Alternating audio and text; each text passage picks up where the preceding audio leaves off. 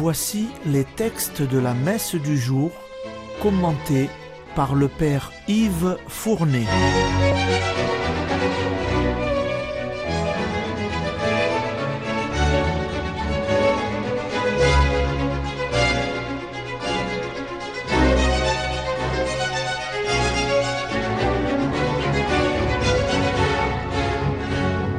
Bonjour, chers auditeurs et auditrices de Radio Maria. Aujourd'hui, c'est le mercredi de la troisième semaine ordinaire année paire. Les lectures liturgiques sont celles de cette troisième semaine ordinaire. La première lecture est la suite du second livre de Samuel. Le roi David va manifester son intention de construire une demeure, c'est-à-dire un temple Dieu. Le prophète Nathan va lui révéler que ce n'est pas lui qui lui bâtira une demeure, ce sera son successeur. Car Dieu lui-même lui bâtira un autre genre de maison à lui, c'est-à-dire une dynastie qui subsistera éternellement. Quelle est la signification profonde de cette annonce, écoutez la lecture. Lecture du deuxième livre de Samuel. Cette nuit-là, la parole du Seigneur fut adressée à Nathan. Va dire à mon serviteur David, Ainsi parle le Seigneur. Est-ce toi qui me bâtiras une maison pour que j'y habite? Depuis le jour où j'ai fait monter d'Égypte les fils d'Israël, et jusqu'à ce jour, je n'ai jamais habité dans une maison. J'ai été comme un voyageur sous la tente qui était ma demeure.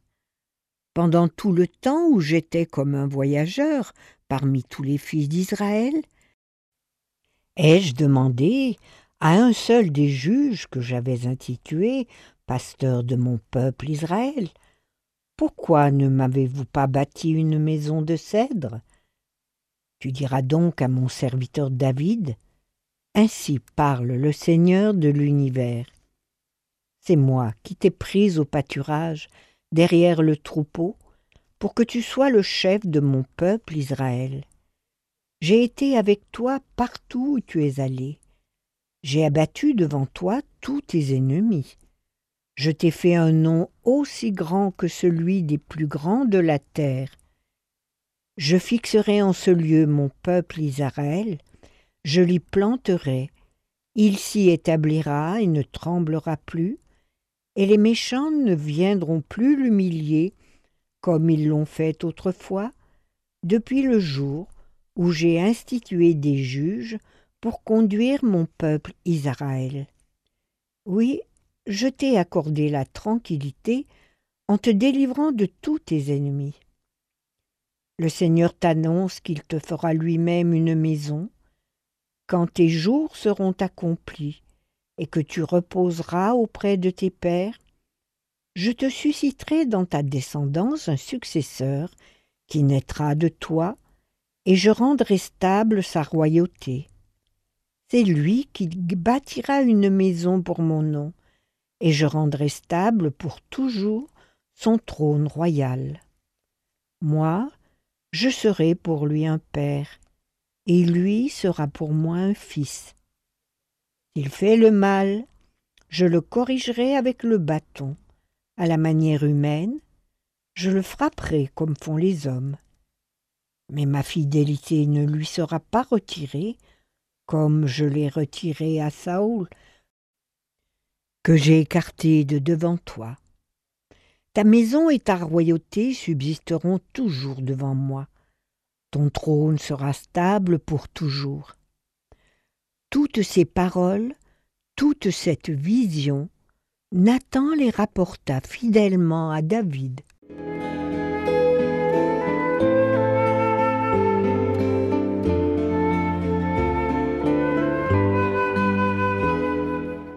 La lecture que vous venez d'entendre est d'une extrême importance dans le plan du salut de Dieu. Le roi David avait fait part de ses projets de construction d'un temple au prophète Nathan. Celui-ci, après avoir d'abord éprouvé vint le lendemain lui annoncer au nom de Dieu que l'honneur de construire le temple serait réservé à son fils Salomon. Et voilà que Dieu prend occasion de ce pieux dessein de David pour renouveler et préciser les promesses faites au patriarche. Ces précisions, les voici. C'est Dieu, tout au contraire, qui bâtira une maison à David. Il y a là un jeu de mots. Maison pris ici au sens de descendance, de lignage, comme on dit la maison de France, pour signifier la longue suite de ces rois. Toutefois, le Nouveau Testament et la tradition chrétienne nous invitent à porter notre regard plus haut. La prédiction de la durée éternelle du trône de David, sur laquelle le prophète Nathan a insisté avec tant d'emphase, n'a pas été réalisée par la dynastie de David, puisqu'elle n'occupa le trône que pendant quelques siècles. La prophétie n'est vérifiée dans toute sa plénitude que par le Fils de David par excellence, Jésus le Messie. Cet oracle, on le voit, vient de nous préciser le plan rédempteur du salut. Le Messie naîtra de la tribu de Judas la tribu du roi David. C'est maintenant l'évangile. Nous commençons aujourd'hui la lecture du chapitre quatrième de l'évangile selon saint Marc. C'est Jésus qui se met à enseigner au bord du lac. Saint Marc a inséré ici les cinq premières paraboles de Jésus. Mais dans quelle situation se trouve Jésus? Face aux oppositions grandissantes, il va déclarer que le mystère du royaume de Dieu n'est révélé qu'à ceux qui se mettent à son école. Il le fait par une première parabole qui est celle du semeur. Écoutez l'Évangile.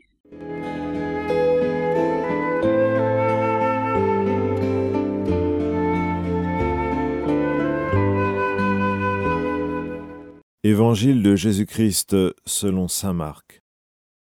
En ce temps-là, Jésus se mit de nouveau à enseigner au bord de la mer de Galilée.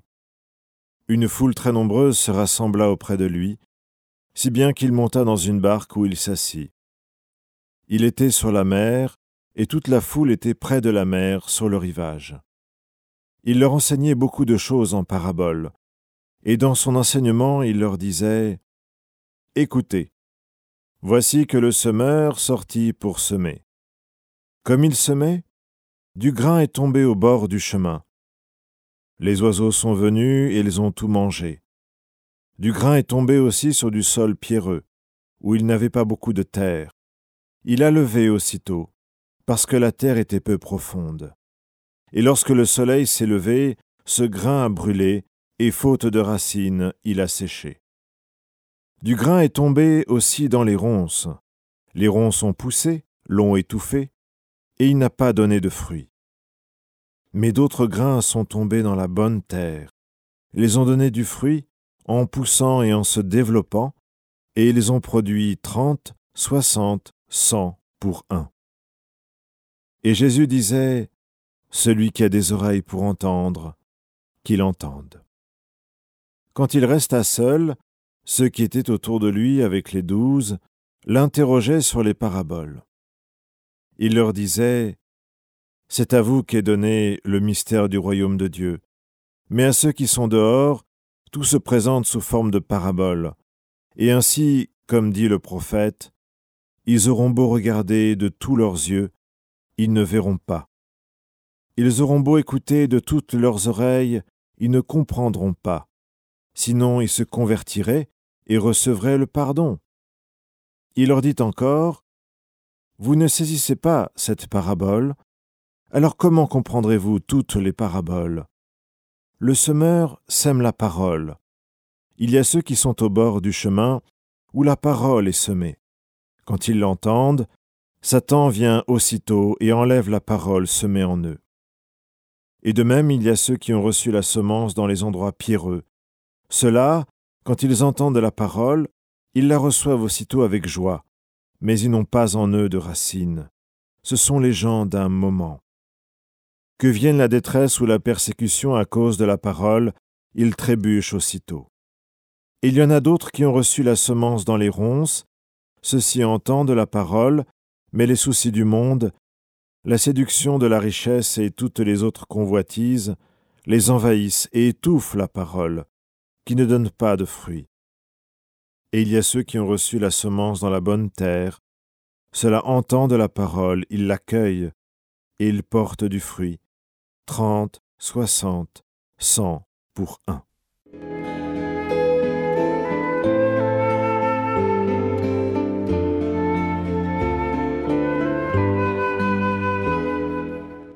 La parabole du semeur est la plus connue de toutes.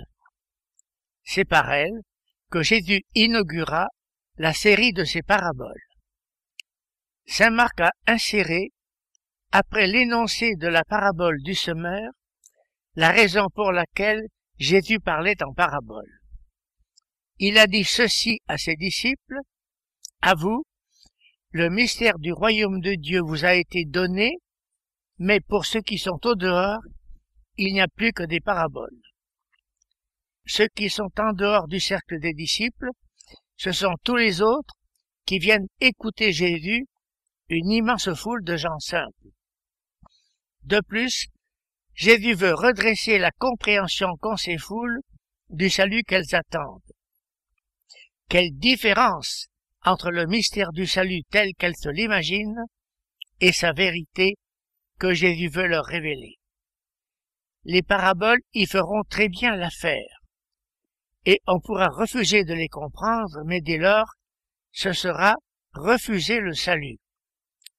Pourtant, pour la parabole du semeur, sa compréhension était claire. Elle énumérait les mauvaises dispositions qui empêchent d'accueillir le message de Jésus, la parole de Dieu. Gare au cœur versatile et sans racine. Toute épreuve ou persécution les font tomber. Exemple, devant ce grand tremblement de terre, comment peut-on dire que Dieu nous aime? Et c'est la chute. De même, les soucis de la vie, les richesses et les plaisirs, combien ils étouffent l'évangile. La preuve en est sans cesse sous nos yeux. Mais à nous chrétiens, le mystère de Dieu nous est révélé. Devant le mal, il y a la croix. Devant la diffusion de l'évangile, il y a la résurrection. Saint Paul s'écrira, Je sais celui à qui j'ai donné ma foi. Et la liturgie nous fait chanter, J'ai mis mon espoir dans le Seigneur, je suis sûr de sa parole. Terminons par la prière suivante. Dieu, qui peut mettre au cœur de tes fidèles un unique désir, donne à ton peuple d'aimer ce que tu commandes et d'attendre ce que tu promets, pour qu'au milieu des changements de ce monde, nos cœurs s'établissent fermement là où se trouvent les vraies joies, par Jésus-Christ. Amen.